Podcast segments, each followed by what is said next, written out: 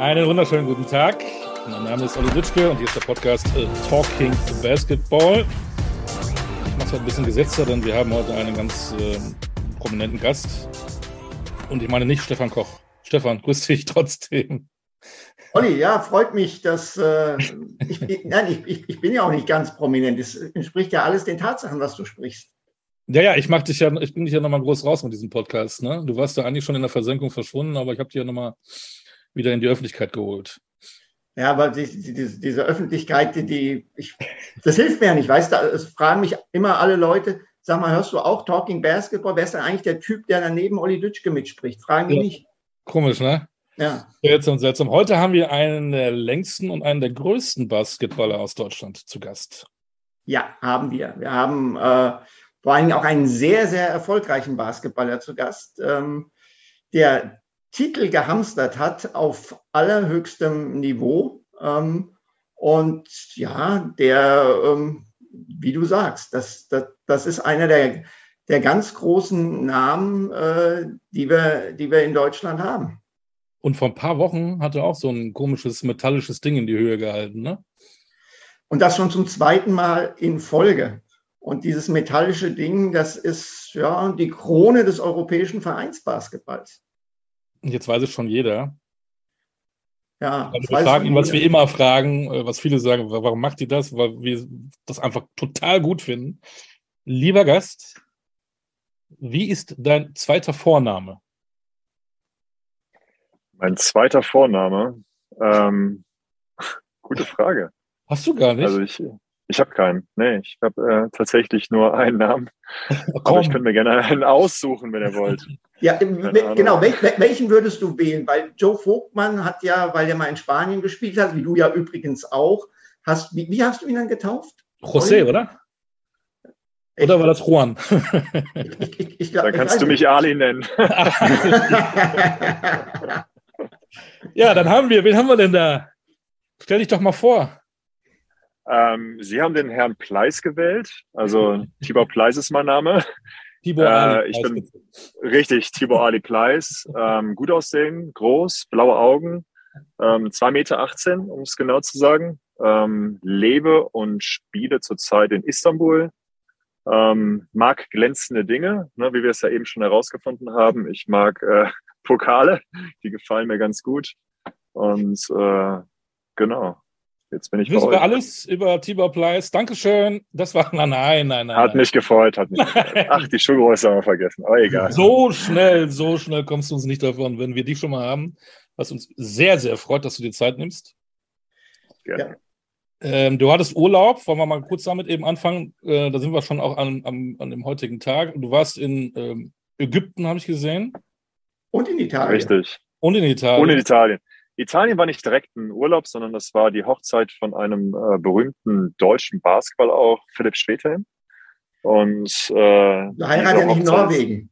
Nee, nee, Norwegen, ey, nee, ist ja viel zu kalt. Da weiß man auch nie, ob man gutes Wetter hat. Darum dann doch lieber in der Nähe vom Koma See. Ähm, genau, das sollte eigentlich eine Feier gewesen sein, die schon vor zwei Jahren hätte stattfinden müssen oder sollen und wurde jetzt halt zweimal verschoben. Dann war ich Genau, richtig, habt ihr gut äh, herausgefunden. Ich war in Ägypten. Das war, äh, da war ich mit meiner Familie. Das erste Mal Familienurlaub seit, äh, ich glaube, 25 Jahren. Zwischendurch so viel Zeit. War Hammer, war Hammer, echt. Ich habe erstmal, ich habe es mir stressiger vorgestellt, hat aber echt gut funktioniert. Ähm, und ich muss sagen, so viel habe ich damals nicht in der Schule über Ägypten gelernt. Das war echt sehr, sehr lehrreich, hat super viel Spaß gemacht. Es war waren zwei Tage in Kairo gewesen, wo ich mir mal die Gizeh-Pyramiden angeschaut hatte.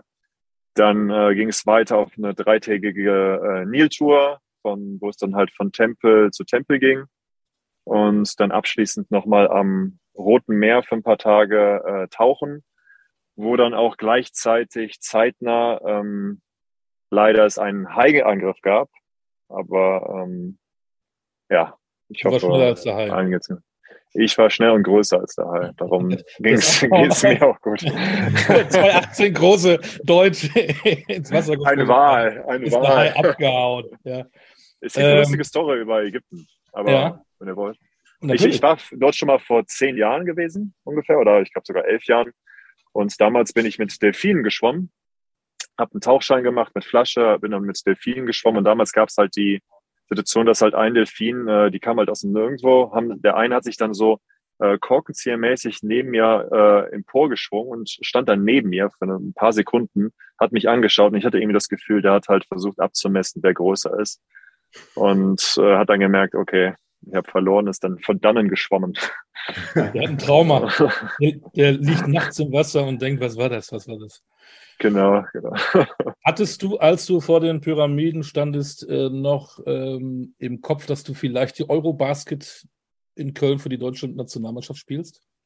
Auf jeden Fall. Also das war geplant gewesen, dass ich dabei bin. Ich hatte äh, Gordy auch schon äh, in Istanbul getroffen. Ähm, dort hatte ich ihn auch schon erzählt. Also am Ende, ich mache es jetzt einfach mal äh, äh, Butter beide Fische. Es war so gewesen, dass ich ähm, schon im Pokalspiel, das, das war ja ungefähr so vor circa so vier Monaten, drei, vier Monaten, ähm, hatte ich, äh, hat mir das Pokalspiel gehabt. Ich bin auch MVP geworden und da war ich sehr glücklich drüber. Leider habe ich mir äh, auch im gleichen Spiel habe ich mir leider eine leichte Verletzung im äh, Hamstring, also im Oberschenkel, äh, zugezogen, wo ich dann halt auch äh, die restliche Saison halt äh, Schmerzmittel nehmen musste vor den einzelnen Spielen. Am Ende es war eine super erfolgreiche Saison und ich habe das auch gerne gemacht. Habe dann auch mit viel mit Wärme gearbeitet, um halt dann äh, die Spieler weiterhin spielen zu können. Aber ich habe schon gemerkt, so dass es äh, dieses Schmerzmittel ist jetzt auch nicht gerade gut für den Körper und ohne Schmerzmittel ging es halt manchmal nicht. Ähm, bin dann in den, äh, hatte mich dann auch mit Gordy ähm, in Verbindung gesetzt oder wir hatten es halt in Verbindung gesetzt und äh, da hatten wir dann halt, haben wir halt den Plan gehabt, dass wir einfach schauen, wie sich die Verletzung halt über den Sommer halt entwickelt, ob ich das äh, schaffe, ähm, gesund zu sein und dann auch einsatzfähig zu 100 Prozent. Ähm, leider war das nicht der Fall gewesen. Also ich hatte, bin aus, aus Ägypten zurückgekommen, habe dann auch direkt angefangen wieder zu trainieren, weil ich wollte halt fit bleiben und dann halt auch äh, später ähm, hoffentlich bei der Europameisterschaft dabei zu sein. So war der Plan. Ähm, leider war es dann so, dass es halt dann nicht besser geworden ist. Ähm, ich habe dann auch ein MRT gemacht ähm, hier in Köln, habe mich dann mit den Doktoren zusammengesetzt und dann sind wir auf die ähm, äh, ja, leider auf den Punkt gekommen, dass es halt äh, nicht so sinnvoll wäre, weil ich äh, wahrscheinlich weiterhin Schmerzmittel nehmen müsste und auch nicht zu 100 Prozent dabei wäre. Und dann habe ich, musste ich einfach, also ich bin jetzt nicht mehr, ich bin nicht der Älteste, ich bin aber auch nicht der Jungspund und äh, da musste ich dann einfach, äh, ja, einfach realisieren, dass wenn ich halt noch weitere Jahre spielen möchte, dass es dann auch wichtig ist, manchmal auf seine Gesundheit zu hören. So schwer ist mir auch viel, weil am Ende mein, äh, mein Herz hat natürlich direkt geblutet. Ich hatte mich sehr darauf gefreut, weil letztes Jahr haben wir zwar hier die, die Euroleague gewonnen in Köln, aber leider ohne Publikum. Es war trotzdem ein schönes Comeback. Es war echt eine Atmosphäre, kann man es jetzt nicht nennen, aber es war trotzdem äh, ein Moment, den ich nicht missen möchte. Und äh, hatte natürlich gehofft, dass ich halt dieses Jahr in Köln äh, vor Publikum nochmal das nochmal so nachholen kann, dieses Gefühl. Ähm, darum ja, hat mein Herz jetzt halt gesagt, so, ich möchte unbedingt, aber mein Körper hat dann schlussendlich gesagt, ähm, es ist besser, wenn du dich zurücknimmst, damit du auch noch ein paar Jahre spielen kannst, was natürlich mein Ziel ist, weil am Ende ich liebe Basketball, ich möchte weiterhin äh, dabei sein, ich möchte auch noch weitere ähm, glänzende Dinge gewinnen. Und äh, da musste ich dann einfach Abstriche machen und musste dann einfach realisieren. Also am Ende hat mir der Doktor nachher diese schwere Entscheidung, wo ich mich halt echt, es war ein Hin und Her jetzt im Sommer. Ich habe mich die ganze Zeit Gedanken gemacht, habe gehofft, so, okay, hoffentlich kriege ich das auf die Reihe. Ähm, aber leider dann hat nachher dann auch der Doktor halt die Entscheidung und hat gesagt, so, ey, das wäre jetzt nicht, äh, nicht ratsam, das zu machen. Genau. Jetzt, äh, jetzt ist es ja so, Tibor, ähm, verletzt raus für den Sommer. Ähm, müssen wir einfach mal besprechen, wie geht es denn danach weiter? Also Vertrag bei, bei Anadolu Efes war 2020 zwei Jahre plus Option. Ähm, ich habe jetzt äh, unterschiedliche ähm, Meldungen über den Buschfunk gehört, wie es, mit dir weitergeht mit dieser Option. Kannst du uns da aufklären? Ja, es geht nach Luxemburg. Nee, ähm, nein, also äh, ich werde ähm, FS noch erhalten bleiben. Sagen okay. wir mal so. Also FS hat jetzt noch nichts offiziell gemacht, aber ich werde in FS bleiben.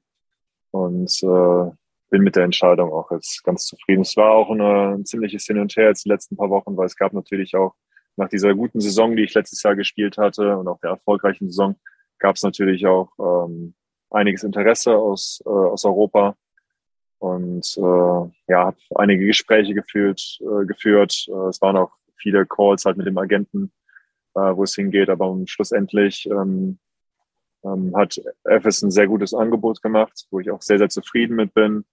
Ähm, ich, am Ende, wir haben drei, vier neue Spieler jetzt bekommen. Drei sind weggegangen, äh, drei europäische, ein, ein türkischer und jetzt haben wir vier neue Spieler bekommen. Haben wieder eine große Chance, halt oben mitzuspielen, noch was zu gewinnen. Und darum habe ich mich dann auch dafür entschieden, halt in Istanbul zu bleiben. Ich habe dort meine, meine Wohnung seit vier Jahren. Für mich da auch zu Hause. Ich habe hab da extrem viel Anerkennung auch von den Fans. Darum habe ich mich halt für FS auch dann entschieden. Ist auch ein Bier, ne? FS ist Bier, oder? Richtig, das kommt noch hinzu. Ja, da, FS. Schmeckt es? Ähm, ich muss sagen, ich bin nicht so der Biertyp. Generell Alkohol macht mir jetzt nicht so viel Spaß, aber mit Freunden kann es schon mal sein, dass das eine oder andere geöffnet wird. Okay. Genau. Also ich kann ich kann bei mir, bei mir Bier schmeckt halt, ich weiß, da draußen gibt es extrem viele Menschen, die sagen so, ey, Bier schmeckt unterschiedlich. Ich kann vielleicht herausschmecken, dass eine ein bisschen stärker ist als das andere, aber so richtig, ob das jetzt gereift ist oder ich weiß nicht, es gibt ja beim Bier auch, Sommeliers. Ein Sommelier bin ich nicht. Darum äh, Sprudelwasser kann ich euch den Unterschied erzählen. Das ist so mehr so mein Ding. Ich kann feststellen, ob es ein gutes Bier war am anderen Morgen. Habe ich Kopfschmerzen, war es kein gutes Bier. ich hoffe, das kommt nicht so oft vor. Nein. Nein, nein. Ich trinke immer nur gutes Bier. oh Mann. Was wäre was wär so ein gutes Bier, ohne jetzt irgendwie Schleichwerbung zu machen? Ähm, natürlich sind alle, andere, alle anderen Biere natürlich auch tolle Biere, aber was würde dir jetzt so gefallen? Also ähm, ein bisschen müsstest du auch gelernt haben, äh, alles, was aus dem Frankenland kommt. Das ist eigentlich schon ein ganz gutes Bier. Ne? Ja, das kann ich zurückgeben. Ja. Definitiv. Aus Belgien äh, hat immer einen guten Ruf, aber da ist man auch nicht so oft. Also bei mir ist es, muss ich sagen, so mein Lieblingsbier, wenn ich eins trinken sollte, das ist ein mexikanisches Bier. Ja. Ähm, weil es nicht so stark ist und hat auch etwas mit der Situation vor zwei Jahren, also ist der Namensgeber auch von dieser Situation. genau. Das ist mehr so mein Denk mit einer ja, Limette oder Zitrone im Sommer, Im Sommer trinke ich das auch gerne, genau. Genau, genau. Grippe heißt, glaube ich, das Bier, ne? Ach, nee. Ja, richtig, genau. ähm, sollen wir mal loslegen? Ähm, du bist 218, hast du gesagt, ne? Und Schuhgröße, äh, glaube ich, auch 53, habe ich irgendwo gelesen, ne? Ähm, nee, 52,5. Oh, Entschuldigung, wie schlecht Um es korrekt zu sagen, ja, kein mhm. Problem, kein Problem. Okay. Wie groß warst du bei deiner Geburt? Kleiner.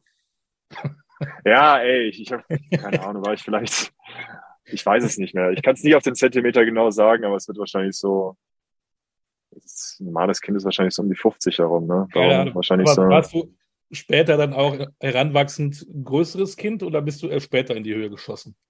Ähm, bei mir meine Primetime des Wachsens war so bei 13, 14, 15, würde ich sagen. Ich war immer einer der Größeren, aber beispielsweise gab es damals, ich, als ich auf die Grundschule gegangen bin, gab es ein, äh, ein Mädchen damals, die war, mit der habe ich mich immer so gebettelt, wer der größere, die größere, das größere Kind ist.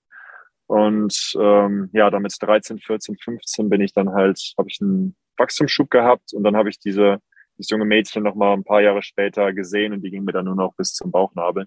Also ich muss sagen, da habe ich dann echt nochmal so einen Endsport hingelegt und bin bis 23 bin ich noch gewachsen. Da habe ich noch so den letzten Zentimeter rausgeholt. Aber mit 23 war dann auch Schluss. Wie ist das, wenn du, wann bist du das erste Mal angesprochen worden, so nach dem Motto, Mensch, Junge, du bist groß, du musst doch zum Basketball kommen? Weiß ich gar nicht. Also das Ding ist halt, ich war damals, ähm, ich habe angefangen, Basketball zu spielen, als ich elf war. Ähm, davor habe ich Fußball gespielt und klar, in Fußball war ich schon einer der Größeren. Aber so richtig hat mir niemand gesagt, so fang da mit Basketball an. Das war dann eher so, dass meine, meine ich bin ja über zum Basketball gekommen über meine Mutter damals. Die hat einfach gesagt, so, ey, ich habe dir da eine, eine neue Sportart für dich. Hast du Lust, das mal auszuprobieren? Dann bin ich halt zum Basketball gekommen. Aber ja, wahrscheinlich war ich schon einer der Größeren. Darum hat er sich das irgendwie angeboten. Aber ich weiß nicht, ob das jetzt der Hauptgrund war. Hm. Hm. So, dann bist du, bist du in Köln basketballerisch groß geworden, hast dich nicht nur zentimetermäßig entwickelt, sondern auch spielerisch entwickelt und warst dann im ersten Jahr, als äh, die NBBL gespielt wurde, gleich mal MVP. Wie ist das, wenn man mit 17 im ersten NBBL-Jahr der MVP ist? Fängt man da an, sich zu überschätzen, wobei überschätzen konntest du ja dich nicht großartig, wenn man deine Karriere sieht, die danach gekommen ist. Also richtig, jetzt erinnere ich mich jetzt gar nicht mehr an die Zeit. Ich weiß noch, dass wir es war, glaube ich, kein einfaches MLBL-Jahr. Das war halt echt ein, äh, ein Up and Down. Ich weiß gar nicht, wie weit wir es geschafft hatten damals. Ich weiß es gar nicht mehr. Aber es war auf jeden Fall eine Herausforderung. Am Ende, ich, ich war, ich hatte, habe bei BG Köln damals angefangen, bin dann zum MTV, äh, nee, ich habe beim MTV angefangen, bin dann zur BG Köln gegangen. Dann bin ich, ähm, ich glaube so mit 13 war ich dann oder 14 war ich dann bei den bei Rhein Energie, habe mich da durchgeboxt und so die MBL war eigentlich so das erste Mal, dass ich halt gesehen habe, okay, ich gehöre jetzt auch schon zu den besseren Basketballern dazu und äh, von, den, von, von der Jugend damals. Und das war schon ein gutes Gefühl, halt auch diese Wertschätzung zu bekommen, dass man, ich hatte davor ein paar schwere Jahre gehabt. Damals, als ich äh, 15 war, 16 war, da war ich ein, aus meinem Blick, äh, war ich ein guter Spieler. Aber damals hat mir damals der, die haben mich damals in die U16 2 gesteckt und äh, habe dann auch manchmal gar nicht so viel gespielt. Und da hatte ich dann auch zwei Momente gehabt, wo ich dann auch darüber nachgedacht hatte, mit Basketball aufzuhören. Weil der Trainer hatte die ganze Zeit gesagt, so, ey, deine Jahre kommen in ein, zwei Jahren, kommt deine Zeit. Und ich dachte damals halt, ey, ich bin jung, ich bin knackig, ich möchte jetzt Basketball spielen, ich möchte den Sportart machen, die mir gerade Spaß macht. Und dann wird mir gesagt, ja, in zwei Jahren wirst du vielleicht spielen. Hatte dann auch mal die, ähm, zweimal habe ich mir darüber Gedanken gemacht, mit Basketball aufzuhören. Hab's dann aber nicht gemacht, weil ich bin halt ein sehr, sehr zielstrebiger und ein sehr ehrgeiziger Mensch und habe dann durchgehalten und wirklich mit der MBBL war dann so der erste, das erste Mal, dass dann halt auch das gewertschätzt worden ist und von der MBBL ging es dann nur noch bergauf. Deine ersten erfolgreichen Schritte in Köln mit, äh, ich glaube, Sascha Obradovic war Coach, auch Pokalsieger geworden und dann geht der Club nahe deiner Heimat insolvent und ähm, ja, du musst äh, in Anführungszeichen die Heimat verlassen. Wie schwer war das für dich, äh, damals aus Köln wegzugehen? Wie verwurzelt warst du? Äh, war es ein schwerer Abschied? Hm, ich würde sagen, nein. Also ich bin ja damals schon mit 16 von zu Hause auch ausgezogen. Ähm, bin damals ins Sportinternat gegangen. Also einfach dieses, ähm, für mich, klar, Heimat ist mal da, wo meine Eltern waren. Es war äh, natürlich immer Köln. Ähm, aber ich hatte nie damit Probleme, irgendwas Neues anzufangen. Ähm, ich hatte jetzt nie Heimweh gehabt, auch in den ganzen Jahren nicht. Ähm, ja, für mich war das irgendwie so eine neue Herausforderung. Für mich war das, ich glaube, wenn ich jetzt zurückblickend darauf äh, schaue, für mich, mir tat es natürlich extrem leid, dass es mit Köln halt nicht weiterging, weil am Ende da habe ich so meine ersten Schritte gemacht, da wollte ich dann irgendwann auch spielen. Ähm, ich weiß halt nicht, wie das gewesen wäre, wie meine Karriere verlaufen wäre, wenn ich halt jetzt, wenn der Club äh, weiter in der Bundesliga gespielt hätte, wie ich mich da halt entwickelt hätte. Weil am Ende war das ein ganz guter Schritt. Es ging nach Bamberg. Es war nochmal ein Team mit, äh, würde ich sagen, ähm, auch ähm, Meisterschaftspotenzial. Und ähm, ja, ich bin da einfach hingegangen, habe gedacht, das ist jetzt eine neue Herausforderung und äh, lass mich mal drauf ein, schau, wie, wie sich das entwickelt. Das war halt mein nächster Step, äh, mein nächster Schritt. Ich bin halt so einer, ich denke so in kleinen Schritten, weil ich denke, wenn man zu große Schritte macht, dann kann man auch sehr, sehr tief fallen. Dann habe ich es halt gemacht, äh, habe gedacht, so ja, hier, ich habe jetzt in, in Köln gespielt, das war ein gutes Team und jetzt ist Zeit dafür, den nächsten Schritt zu machen zum nächst besseren Team, um mich halt äh, weiter, ja, die, die Leiter weiter hochzusteigen. Mhm. Wir, wir, wir haben ja gegen euch äh, zweimal in den Playoffs gespielt, habt uns zweimal rausgekegelt. Im ersten Jahr 3-2, im zweiten Jahr 3-0, jeweils im Halbfinale. So, im ersten Jahr warst du Center-Duo zusammen mit Kyle Heinz. 1,96 und 2,18. Beide ganz unterschiedliche Typen, was natürlich auch immer schwer war, Bamberg vorzubereiten. Ja, zumal du von, schon damals äh, sicherlich nicht in der Häufigkeit wie heute, aber auch mal gerne einen Dreier eingestreut hast. Ähm, mhm. Jetzt äh, seid ihr beide mehrfache Euroleague-Champions äh, geworden. Habt ihr äh, eine besondere Beziehung, wenn ihr in der Euroleague gegeneinander spielt? Oder äh, redet ihr dann manchmal über diese alten Zeiten, Kyle und du? Natürlich, natürlich. Also das verbindet uns auch so, dass wir eigentlich, äh, ja, ich meine, wir waren keine No-Names damals, aber das war halt unser Start so in diese, äh, in diese tollen Karrieren.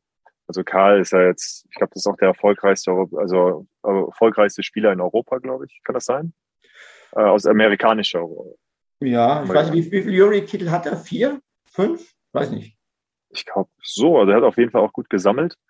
Ähm, Und ähm, ja, klar, also wir sprechen immer noch über die guten alten Zeiten. Wenn wir uns sehen, wir gegeneinander spielen, haben wir immer gute Gespräche.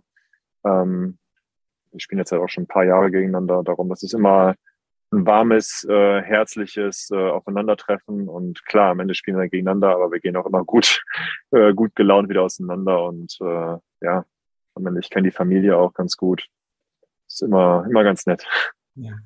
Ähm, jetzt reden wir über den Wechsel nach Bamberg 2010.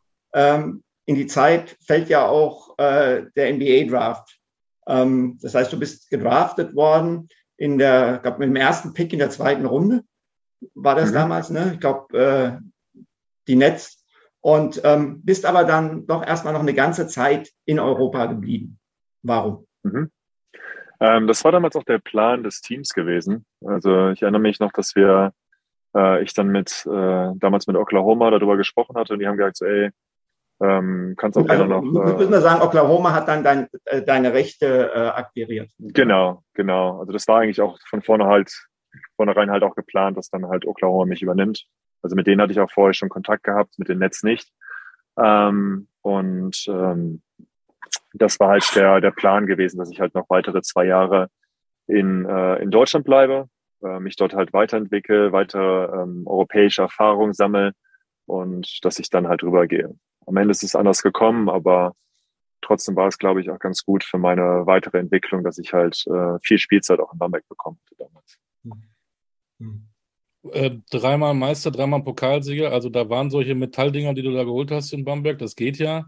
Was hast genau. du denn äh, neben des Sports, neben dieser vielen Trophäen noch mitgenommen für dich aus dem Frankenland? Aus dem Frankenland, ich glaube, die Vorbereitung auf ähm, das Profi-Dasein. Also ich erinnere mich noch im, im, äh, im ersten Jahr war es noch so gewesen, dass Chris Fleming mich damals äh, ja immer so die schützende Hand über mich hatte, über mir hatte, hat, ähm, hat mir auch viel verziehen, wenn ich mal einen schlechten Tag hatte im Training ähm, oder auch im Spiel.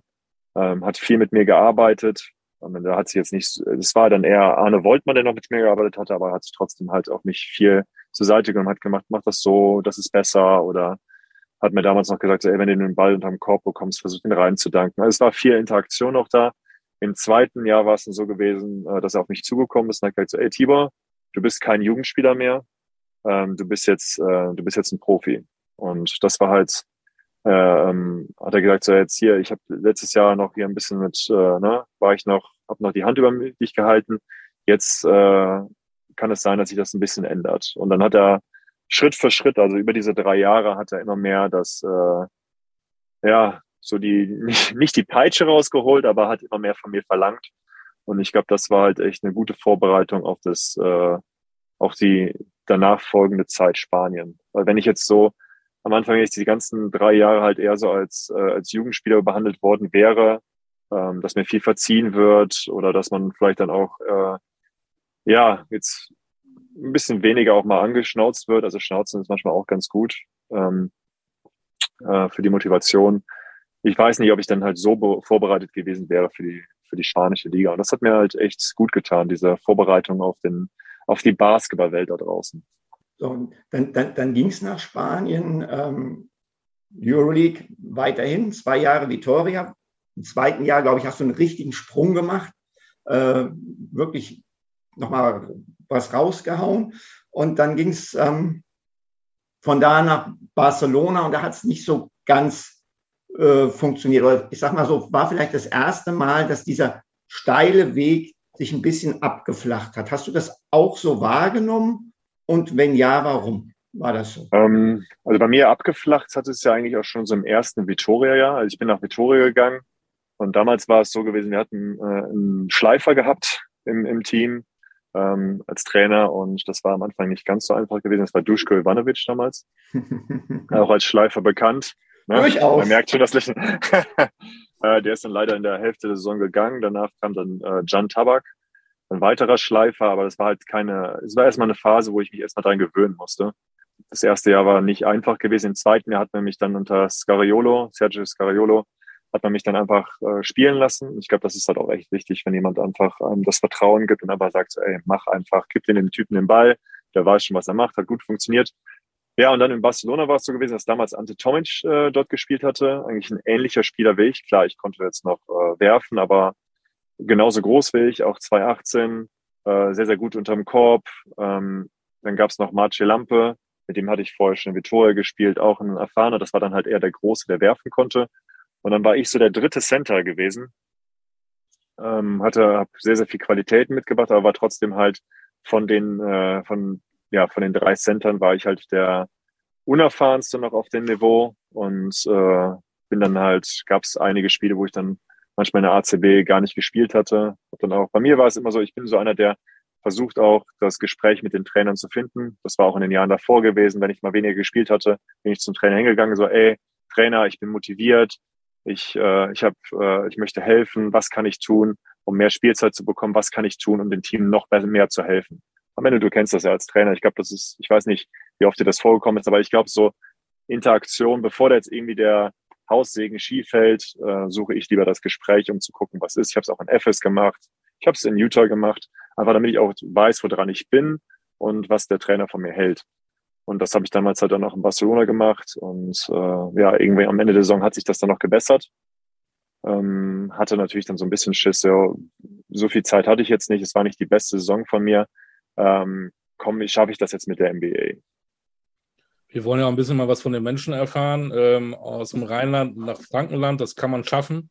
Wie war es denn für dich zum ersten Mal äh, im Ausland, Spanien? Dann ist Baskenland ja nochmal ein bisschen was Besonderes. Auch Dialekt äh, den es da gibt. Äh, hast du dich um die spanische Sprache gekümmert? Wie war es für dich äh, mit dem Essen, mit dem Trinken, mit dem Leben überhaupt in, in, in Baskenland oder später auch in Katalonien?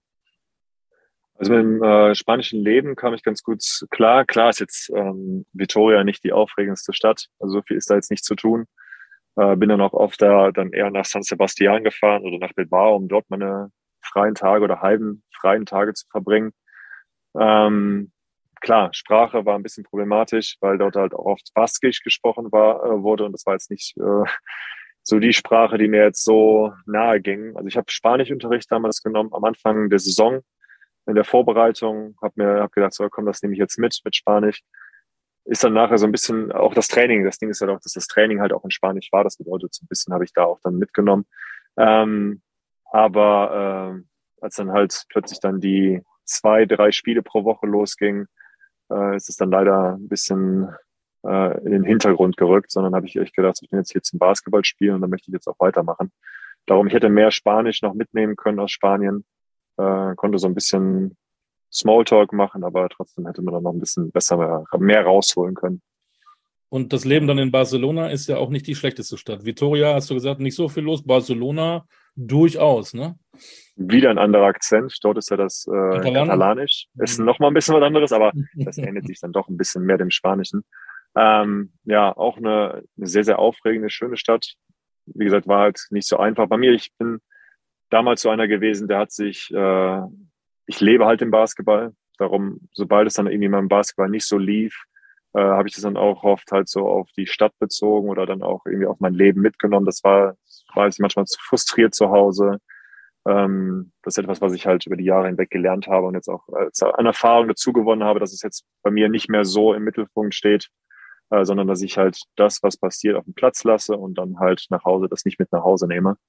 Ähm, aber ja, die Stadt aufregend, schön, warm, schönes Wetter, viele internationale Menschen, was ich halt auch aus Köln gewohnt war damals ähm, und wo ich mich auch sehr, sehr wohl fühle. Darum, es war eine sehr, sehr schöne Stadt. Ja, und dann ging es von Barcelona über den großen Teich. Deine NBA-Erfahrung, wie würdest du sie jetzt so im Nachhinein einordnen und bewerten, Timo?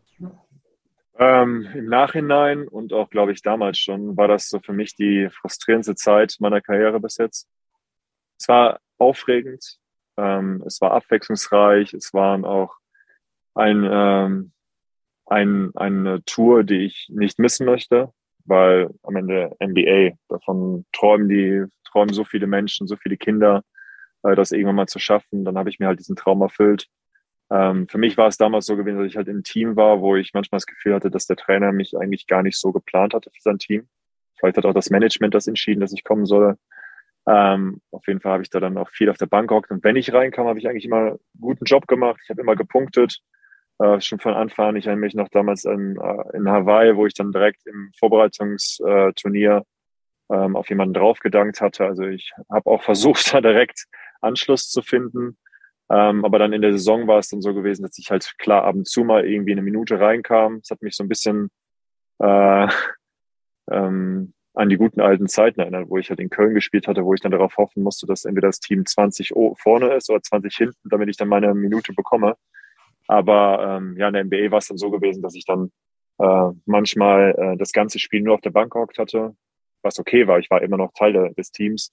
Dann ging es aber dazu äh, über, dass ich halt dann plötzlich hinter der Bank äh, gesessen hatte, was für mich auch noch okay war. Da habe ich dann wenigstens vom Spiel noch was mitbekommen, hat dann vorher Krafttraining gemacht. Ähm, aber es ging dann halt so weit, dass ich dann nachher halt in der Kabine gesessen hatte, wo dann ab und zu mal ein Fernseher war, wo ich mir dann das Spiel anschauen konnte, weil hinter der Bank bei Auswärtsspielen gibt's halt nur eine unbegrenzte, äh, eine begrenzte Anzahl an Sitzen. Das war damals, glaube ich, vier. Und dann wollte halt der zweite Doktor da sitzen und noch der zweite Physio. Und äh, dadurch, dass ich halt neu war in der Liga, haben sie mich dann halt in die Kabine verfrachtet. Und äh, wie gesagt, da konnte ich mir ab und zu das Spiel anschauen am äh, Fernseher, aber dann gab es auch Spieler wie in äh, Portland, wo dann kein Fernseher da war. Das bedeutet, ich habe dann halt einfach nur die, ähm, ja, nur die Anfeuerungen äh, von draußen gehört, so durch die, durch die dicken Wände oder mal irgendwie einen Ball ähm, oder eine Auszeithorn. Und das war halt nicht so schön, weil ich liebe halt den Basketball. Ich mache jetzt hier den Sport nicht nur, weil es einfach finanziell mir irgendwie weiterhilft, sondern weil ich diesen Sport, diese Sportart liebe, auf den Platz zu laufen, mit meinem Team halt für das gleiche Ziel zu kämpfen, das finde ich halt interessanter. Und ähm, ja, dann habe ich mich damals entschieden, in die D-League zu gehen. Ich bin dann auch zum, wie gesagt, habe ich ja eben schon mal angesprochen, ich bin dann auch jemand, der dann halt mit dem Trainer spricht. Und dann bin ich halt zum Trainer hingegangen, habe gesagt, bitte könnte, könnte ich mit ihm mal reden. Äh, bei mir ist es gerade echt schwer. Ich brauche, äh, ich brauche ähm, äh, ich muss irgendwie, ich muss weiter im Game bleiben, ich muss weiter meinen Rhythmus behalten. Gibt es irgendwie eine Möglichkeit, irgendwo anders hinzugehen? Ich habe jetzt nicht direkt für einen Trade gefragt oder sowas da. Ähm, wäre ich wahrscheinlich damals auch jetzt nicht, hätte mir nicht wirklich was ausgemacht, wenn ich auch woanders hingegangen wäre. Aber dann haben die, hat er gesagt, ja, wir haben auch schon drüber nachgedacht. Dann ging es halt für mich in die D-League. Und das war halt echt so äh, ein Platz, wo ich mich sehr, sehr wohl gefühlt hatte. Also klar, MBA ist auch schön. Äh, Wäre ich gerne länger geblieben, hätte auch da gerne äh, mehr erlebt, aber die D-League hat mir halt so diesen Spaß am Basketball wieder zurückgebracht. Ich konnte spielen, ich konnte machen, was ich wollte. Ich war ein Teil der Mannschaft, auch äh, mit den Jungs habe ich eine tolle Zeit gehabt. War da zwar nicht lange, aber hat trotzdem äh, mir viele, ähm, ja, habe trotzdem viele positive Erinnerungen an diese, an diese Zeit. Du, du bist ja dann nach dem einen Jahr wieder nach Europa zu, zu, äh, zurückgekommen. Also es war ja so, äh, deine Rechte sind dann, glaube ich, von, von Utah zu den, zu den 76ers und äh, die haben dich dann gewaved, ne? so war es. Und ähm, hast du zu dem Zeitpunkt versucht, nochmal irgendwie anders Fuß zu fassen in der NBA, vielleicht bei einem anderen Club unter anderen Umständen oder stand für dich zu diesem Zeitpunkt fest, das Jahr war so frustrierend, außer jetzt den, den, den Spielen in der D-League, ähm, das hake ich jetzt ab mit USA, meine Zukunft liegt jetzt definitiv in Europa. Ähm, da kommen wir halt zu diesem All, äh, zu diesem Thema, was man halt, äh, was jetzt nicht mehr angesprochen wird, aber ähm, am Ende, was vielleicht in ein paar Leuten noch so im Kopf ist, dass ich damals halt die Nationalmannschaft auch verlassen hatte. Ja. Ähm, weil ich halt, äh, es gab halt Angebote. Schön, dass für, dann muss ich es nicht tun. Ja, es gab damals halt äh, Angebote für zwei Vorspielen. Damals war das eine in Brooklyn gewesen und das andere war, glaube ich, in, äh, ich weiß gar nicht, ob es New York war. Es war irgendwie, ich glaube, es gab zwei, drei Angebote für Probetrainings, ähm, wo man sich halt dann präsentieren konnte für die NBA-Teams. Darum habe ich damals halt auch äh, die Nationalmannschaft verlassen, weil ich dachte, so jetzt hier, das war jetzt kein gutes Jahr, was hinter mir steht, hier mit der NBA und es war trotzdem ein Traum, dass ich mich halt da durchsetze, weil am Ende, ich, ich bin halt jemand, ich messe mich gerne mit dem Besten und äh, ich dachte so, ja, hier, NBA ist die beste Liga.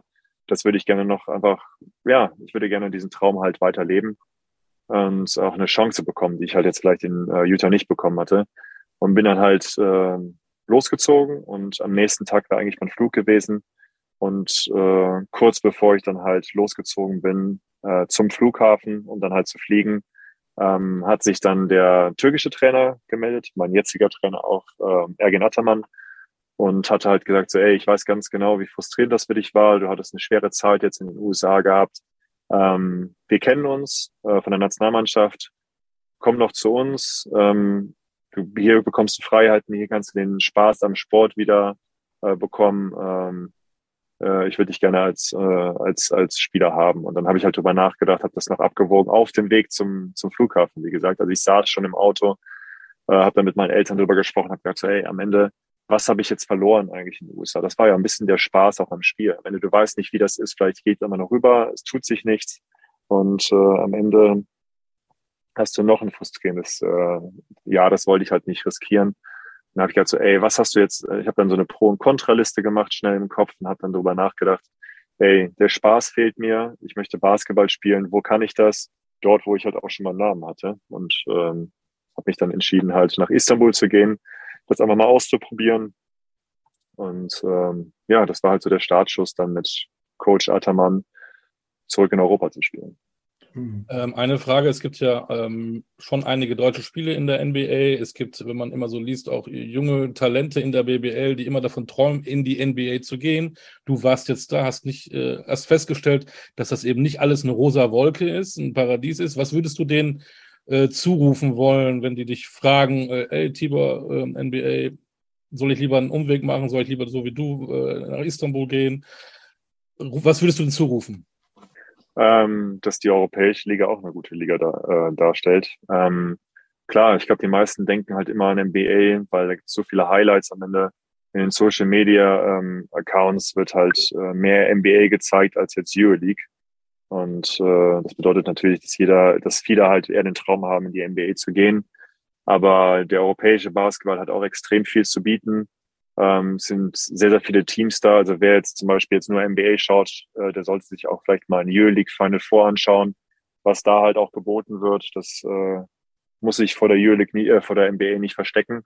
Ähm, ich würde einfach sagen, also jeder macht, geht seinen eigenen Weg. Ich bin halt diesen Weg gegangen, dass ich halt Schritt für Schritt gedacht habe, halt ähm, dass ich nicht direkt den Schritt in die NBA gemacht habe, sondern mir erstmal halt einen Grundstein gebildet habe in Europa, dass ich mir erstmal einen Namen gemacht habe. Ich habe eine gute Jahre auch in Spanien gehabt. Am Ende, ich bin halt äh, von äh, einem guten Team in, äh, in Köln, bin ich zu dem nächstbesseren Team gegangen, Bamberg, habe mich da halt bewiesen, habe dann gesagt, okay, jetzt gehe ich nach Spanien, dann bin ich nach Spanien zum Vitoria gegangen, das war auch schon ein Playoff-Team, habe mich da halt bewiesen, bin dann nach Barcelona gegangen, einer der besten Teams Europas, habe mich da versucht durchzusetzen und bin dann erst in die NBA gegangen. Bei mir war das halt so ein Prozess, dass ich mir halt mich Schritt für Schritt auch verbessert habe, ähm, Erfahrung gesammelt habe und dann habe ich gedacht, okay, jetzt bin ich bereit, jetzt kann ich das, jetzt kann ich rüber.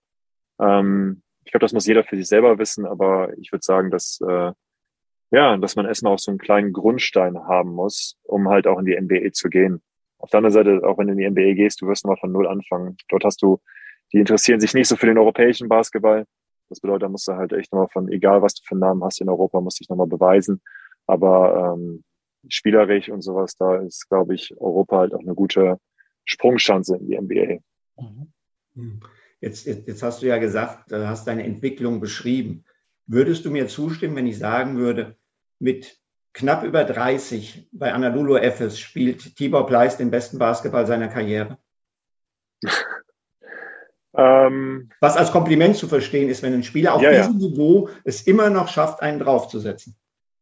Ja, vielen Dank erstmal. Ähm, kann gut sein. Also ich glaube, das ist einfach, was, was ich bei mir halt merke, dass ich halt einfach so viel Spielerfahrung oder auch, ich glaube auch Lebenserfahrung gehört auch dazu, halt mit Stresssituationen umzugehen.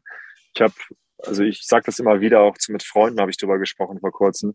Am Ende, ich habe damals in Köln, habe ich an Shutfakes gearbeitet Shotfake, ein Dribbling, Wurf. Ich habe das die ganzen Jahre, ich habe das jetzt, ich spiele jetzt professionellen Basketball seit 16 Jahren. Ich habe damals mit 16 angefangen, äh, habe bis jetzt äh, durchgespielt, also 16 Jahre sind es jetzt.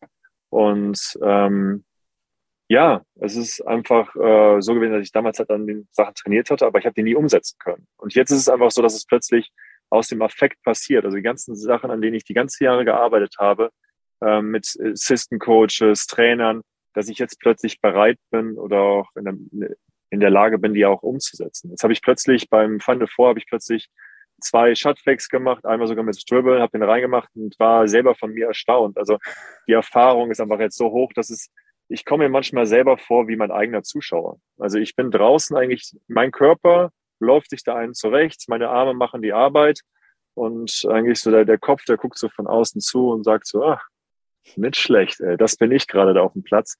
Also es, es hört sich jetzt doof an, aber ich komme mir manchmal echt ja. so vor, weil ich gar nicht mehr so viel, wenn ich auf dem Platz bin, ey, so viel denke ich gar nicht drüber nach. Also es ist nicht so, dass ich zum Beispiel auch wenn jetzt irgendwas Tolles ist oder sowas, ich raste nicht aus, sondern ich bin eher oder freue mich darüber, sondern ich bin sehr, sehr ausgeglichen, das Spiel auf dem äh, Feld, versuche die Energie nicht direkt rauszulassen, sondern alles bei mir zu behalten. Und ähm, ja, also ich, ich kann die Energie besser einschätzen. Ich glaube, ich bin einfach jetzt wirklich in der, besten Phase, weil ich einfach auch so viel Erfahrung mitbringe und einfach äh, entspannt bin und mich nicht irgendwie kopfmäßig zerfetzt, wenn es mal nicht so läuft. Wenn äh, jemand ähm, erfolgreich ist, Pokale holt, so wie du, der ist äh, die ganzen deutschen Meisterschaften, Pokalsieger, türkischer Meisterschaften, Euroleague, Trophäen, äh, wirst du satt irgendwann? Ich habe ja alles gewonnen oder wirst du gieriger, weil du noch mehr gewinnen willst, noch mehr diese blechernen Dinger hochhalten willst? Ach, gieriger. Also ich, ich, ich mag es halt, äh, mir gefällt sehr, sehr gut für äh, die harte Saison, die man halt gespielt hat, am Ende auch belohnt für die harte Arbeit, die man mit dem Team da reinsteckt. Klar, am Ende alle Teams machen das. Ne? Alle Teams haben es irgendwie verdient, aber es gibt halt ein paar bessere Teams, ein paar schlechtere Teams. Mir gefällt es halt sehr, sehr gut, dass man halt, äh, ja, wenn du hast 80 Spieler äh, mit Up and Downs und dass man dann halt am Ende sich damit äh, Pokal belohnt. Ja, ist irgendwie auch so eine Wertschätzung sich selbst gegenüber, was man halt alles da reingesteckt hat, wie viel Blut, wie viel Schweiß, ja, ich freue mich dann halt auch immer von meinem Team, weil am Ende das ist Jahre, das ist ein ganzes Jahr an Arbeit, das man da reingesteckt hat. Äh, viele Spieler haben auch manchmal Verletzungen, aber dass man trotzdem als Team halt für dieses gemeinsame Ziel kämpft und das dann gewinnt, ist für mich halt, äh, wird nicht langweilig und freue mich auf weitere. Dann vergleich doch mal die letzten beiden. Also Euroleague-Titel 2021 in Köln, deiner Heimatstadt. Keine Zuschauer, das schon angesprochen. Trotzdem ein besonderes Gefühl. Du leistest einen wichtigen Beitrag, kannst aber dann nicht mehr spielen in der zweiten Halbzeit wegen der Verletzung. Und dann jetzt dieses Jahr back to back und du spielst ein grandioses Finale. Ähm, kannst du die nebeneinander stellen? Würdest du einen ein bisschen höher, tiefer in der Wertigkeit für dich einordnen? Kann ich, glaube ich, gar nicht. Weil am Ende habe ich mich damals, äh, wie oft gewinnt man einen Titel? Also da komme ich jetzt nochmal zurück zu Ante Tomic, mit dem ich damals in Barcelona gespielt hatte. Der hat in Madrid gespielt, der hat in Barcelona gespielt, jahrelang, über bestimmt äh, zehn, zwölf Jahre, ich weiß es nicht. Und er hat nicht einen Titel geholt. Darum war ich damals einfach auch schon über diesen einen Titel war ich extrem glücklich gewesen. Klar hatte ich dann damals die, die Verletzung gehabt im, äh, in der, der Wade aber es war trotzdem für mich einer der besondersten Momente, weil es einfach dieses, ja, ist schwer das zu beschreiben, aber einfach zu sagen, sich selber zu sagen, ich habe das geschafft. Ich habe damals als kleiner Junge habe ich mir immer die Euroleague angeschaut und habe äh, zu den zu den Stars hochgeschaut und habe gedacht, boah, das ist ein schnelles Spiel, das ist ein physisches Spiel, Hammer. Ähm, habe nie damit gerechnet, selber da oben zu stehen. Und als dann halt, äh, als wir dann letztes Jahr auch klar, es war jetzt kein Publikum da, aber ich muss sagen, auch weil es noch in Köln war, mir war es egal, wie wir das gewinnen. Ich wollte das gewinnen. Ich habe halt meinen kleinen Teil dazu beigetragen im Finale. Im Halbfinale habe ich gar nicht gespielt, aber bei mir war es nicht das Problem. Wir waren halt eine Einheit. Ich war nicht eifersüchtig auf meine Mitspieler, sondern ich habe versucht, dann draußen das Chili da zu machen und halt dann halt irgendwie anzufeuern. Ähm, war, das war halt extrem besonders. Und der klar jetzt im, im zweiten Jahr, vor ein paar Wochen war das ja erst, ähm, das war halt ähnlich. Mir haben damals die, haben, haben da die, die Worte gefehlt, weil ich habe so viel Energie da reingelegt, war glücklich, dass, äh, dass wir vorne lagen. Aber ich bin auch in die Spiele, ich, ich ist ja mein drittes Final Four auch gewesen. Das ist ja auch noch, kommt auch noch hinzu. Ich habe das ja schon mal vor, vor vier Jahren habe ich das Final Four schon mal gespielt. Und alleine schon ins Final Four zu kommen, ist ja auch schon mal eine Leistung. Was halt, mhm. wie viele Teams kommen dahin? Das sind meistens die gleichen Verdächtigen jedes Jahr. Moskau, Madrid, Barcelona, äh, vielleicht noch eine Athena-Mannschaft. Aber ähm, für mich war es auch dieses Jahr einfach schon eine tolle Leistung, dass wir es wieder ins Final vorgeschafft hatten. Und ähm, ja, dann halt plötzlich dann halt das zweite Mal halt den Cup hochzureißen. Äh, hätten wir damals nicht mitgerechnet, aber das Team hat es mehr als verdient. Jetzt äh, steht, glaube ich, seit gestern fest, dass äh, Wasser Micic auch bleibt. Ist das Die Grundlage für den Three-Peat? Eine gute, gute Grundlage. Komm gleich, ich hab noch, ich hab noch Podcast, Bruder.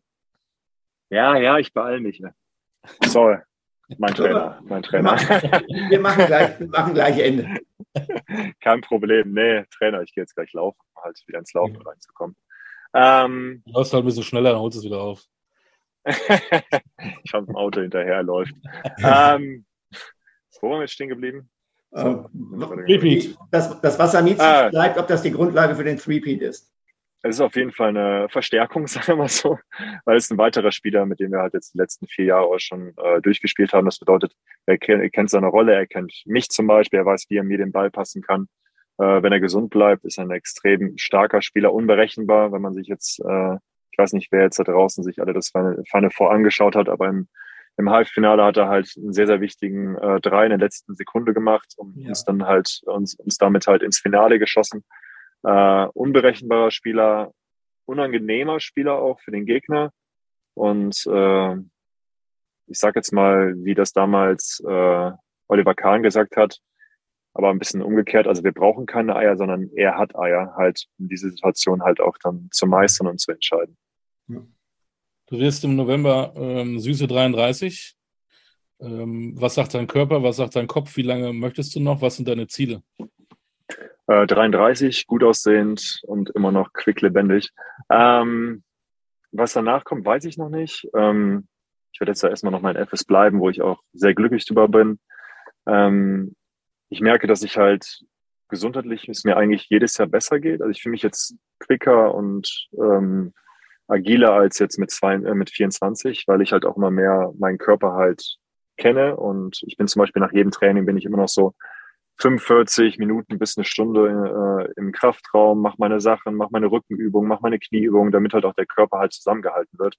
Klar möchte ich den Sport jetzt nicht so lange machen, dass ich, also ich möchte zum Beispiel, sobald ich halt irgendwie Schmerzen spüre, ich werde halt das echt von meiner Gesundheit abhängig machen, wie lange ich spiele, weil ich äh, weiß, dass noch äh, ja, dass ich noch einen ziemlich großen Teil meines Lebens vor mir habe und da möchte ich natürlich auch gesund durchs Leben gehen. Ähm, was jetzt zum Beispiel ähm, schmerzlich manchmal anzusehen war, war jetzt Dirk, der halt auch sehr, sehr lange gespielt hat und äh, zu dem ich äh, wirklich meinen Hut immer wieder ziehen kann. Aber da merkt man schon, dass er auch, dass der Sport bei ihm halt auch ziemlich die Federn gelassen hat. Und das äh, möchte ich zum Beispiel jetzt nicht machen. Darum, ich mache das wirklich abhängig von der Gesundheit, auch von dem Spaß. Und zurzeit habe ich Spaß und mein Körper ist, außer jetzt vielleicht so ein, klar, ein paar Blessuren, wie jetzt hier im Hamstring zum Beispiel, ähm, größtenteils gesund und äh, ja, habe noch weiterhin Spaß am Sport. Machst du dir schon Gedanken über die Zeit danach? Gedanken schon, aber so richtig gefunden habe ich jetzt noch nicht irgendwas Konkretes. Also sollte jemand da draußen irgendwie Interesse haben, hey, ich bin da. Aber äh, ja, ich bin einfach irgendwie offen für alles. Ich möchte irgendwas machen, was mir Spaß macht, wo ich Freude daran habe. Aber ist das, ich habe jetzt noch nicht irgendwie jetzt äh, im Kopf, in welche spezielle Richtung es gehen soll. Vielleicht Aber ich habe das Gefühl, beim Sport lernst du auch viel. Ich habe mal so eine, während Corona, äh, während dieser Pandemiezeit habe ich auch eine äh, so eine Mind-Session mitgemacht, die wurde damals von der Julik angeboten. Und äh, als Basketballer lernt man viel, auch neben dem Basketball noch dazu. Darum. Man hat viele Qualitäten. Könntest du dir denn sowas vorstellen wie Kollege Dennis Schröder, der dann vielleicht du als äh, Tibor Pleiss den Kölner Basketball ein bisschen nach vorne bringen könnte? Könnte ich mir mal vorstellen. Also ich, ich liebe meine Stadt. Ähm, darum fällt es mir jetzt auch nochmal schwer, das zu sagen, dass es jetzt bei der Nationalmannschaft leider jetzt in meiner Stadt nicht funktioniert hat. Aber ähm, definitiv. Also ich liebe den Sport, ich liebe meine Stadt. Das ist, glaube ich, eine ganz gute Kombination. Und wenn ich da irgendwie helfen kann, das tue ich ja jetzt auch, seit ich damals auch den Club verlassen hatte, unterstütze ich die äh, Jugendarbeit äh, in Köln und versuche da auch so ein bisschen meinen Teil dazu beizutragen, dass äh, auch weiterhin Jugendliche diese Sportart ausüben können und auch ihre Ziele erreichen können. Ähm, letzte Frage, oder vielleicht ob Olli noch was hat, aber. ich habe noch, ich habe noch 20. Ja, ich, ich weiß. Aber du, du, du machst, ja, machst ja jetzt, du bist, ähm, hast, hast, hast ja die Verletzung angesprochen, machst jetzt ein, ein, ein Lauftraining. Wie sieht das dann aus äh, mit Verletzungen? Ist das wirklich auf einem ganz niedrigen aufbauenden Niveau, wie weit bist du aktuell? Also wirst, wirst du die, die Vorbereitung bei FS normal mitmachen können oder wirst du vielleicht später erst einsteigen müssen? Ähm, das weiß ich jetzt noch nicht, wie es mit FS aussehen wird. Ähm, zum Beispiel heute Morgen ging mein Tag schon um äh, 8 Uhr los. Also ich war um 8 Uhr beim Physio, beim Physioth bei der Physiotherapie, habe äh, meine Verletzung behandeln lassen.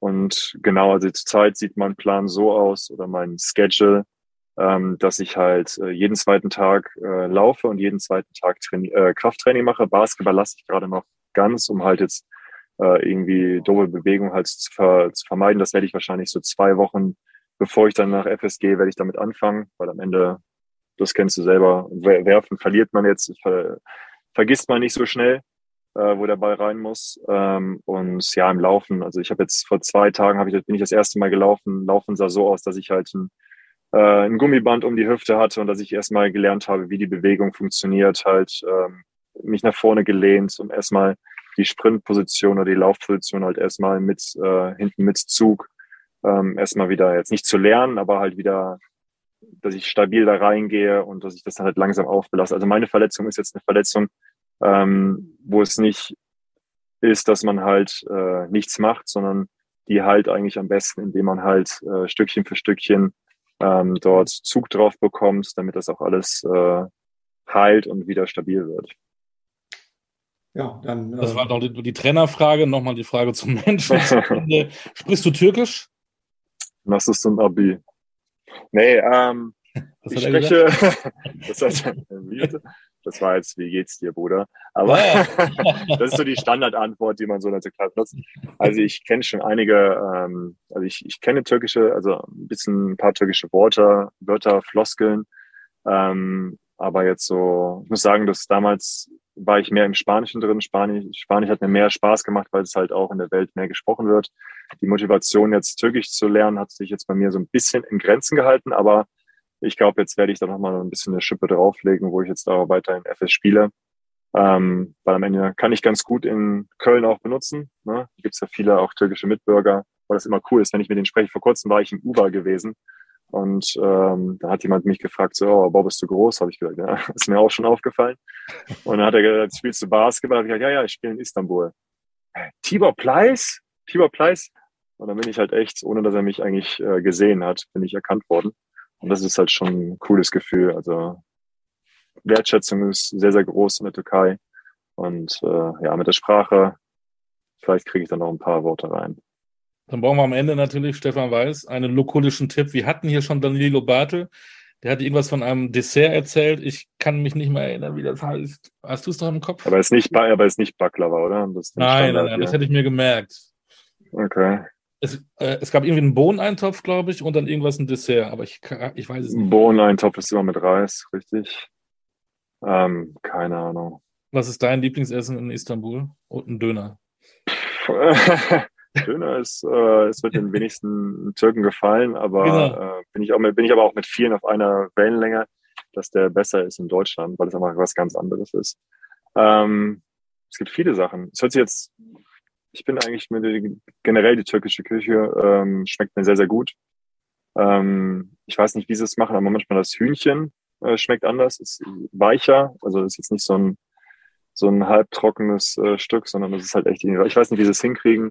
Aber generell, also es ist eine sehr gute Küche, vielseitig und äh, ich bin auch, äh, es gibt so eine, die wird äh, genannt, glaube ich, Wedding Soup, also so Hochzeitssuppe, auch eine geile Suppe, die ich halt, äh, wo ich mich immer freue, wenn ich die im Hotel habe, bei Heimspielen. Aber ja, eigentlich alles. Bin bei allem dabei.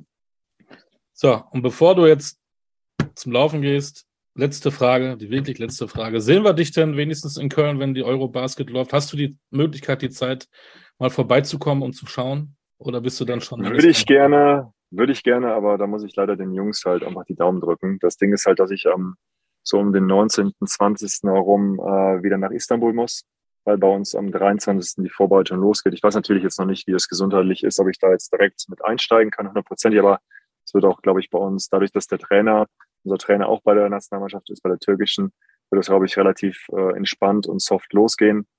Ähm, aber leider geht es am 19. dann schon rüber oder am 20. und die Eurobasket geht da, wie wir alle wissen, am 1. September los. Darum werde ich leider nicht äh, die Möglichkeit haben, ähm, mal vorbeizuschauen. Genau. Das ist schade. Ja. Tibor, ganz lieben Dank. Es hat sehr viel Spaß gemacht. Es waren sehr, sehr interessante und äh, gute Einblicke. Und äh, ja, wir drücken dir die Daumen, dass äh, deine Verletzung schnell auskuriert ist und dass du noch viele Trophäen äh, sammelst, dass du viele Schränke noch brauchst, um das alles unterstellen zu können. Vielen Dank, ich danke euch beiden. Echt genau. war richtig cool, hat Spaß gemacht und äh, ja, gerne nochmal. Danke für die Zeit. Äh, wenn ich mit Stefan mal einen Ausflug nach Istanbul machen, werden wir zu dritt mal eine schöne Hochzeitssuppe äh, essen, denke ich. Ne? Immer, sagt Bescheid, ihr seid herzlich willkommen. Danke. Wunderbar. Wedding Soup in Istanbul. Ich freue mich drauf. äh, wichtig, werd nicht nur gesund, dann bleib auch gesund und äh, wir verfolgen das, was du so noch treibst. Und so machen wir es. Dritte Mal in Folge, sage ich nur. Ne, wir drücken die Daumen. so machen wir es. Alle guten Dinge sind drei. Darum, auf geht's. Auf geht's. Tibor okay. Pleiss. Dankeschön. Das war der Tibor Pleiss, einer der ja. erfolgreichsten deutschen Basketballer, Stefan. Spaß ja. gemacht. Und das hat sehr viel Spaß gemacht. Das war eine sehr coole Nummer mit Tibor. Genau. Und wir hören uns bald wieder. Äh, in den nächsten beiden Folgen spielt die Eurobasket tatsächlich bei uns eine Rolle. Einmal haben wir jemanden, der schon mal äh, Europameister geworden ist, und dann haben wir jemanden, der im aktuellen Kader steht. Man kann sich mehr, freuen. Mehr verraten wir noch nicht. Mehr verraten wir noch nicht. Aber du wirst dabei sein, das können wir verraten. Ähm, du nötigst mich doch immer dazu. Also ich, ähm, ja, ich glaube, ich habe keine andere Chance. Ich freue mich aber trotzdem drauf, obwohl du dabei bist. Ja, ich freue mich auch drauf. Bis bald. Das war der Podcast Talking Basketball. Stefan Koch und Olli D. sagen Tschüss. Hört wieder rein. Macht's gut. Ciao.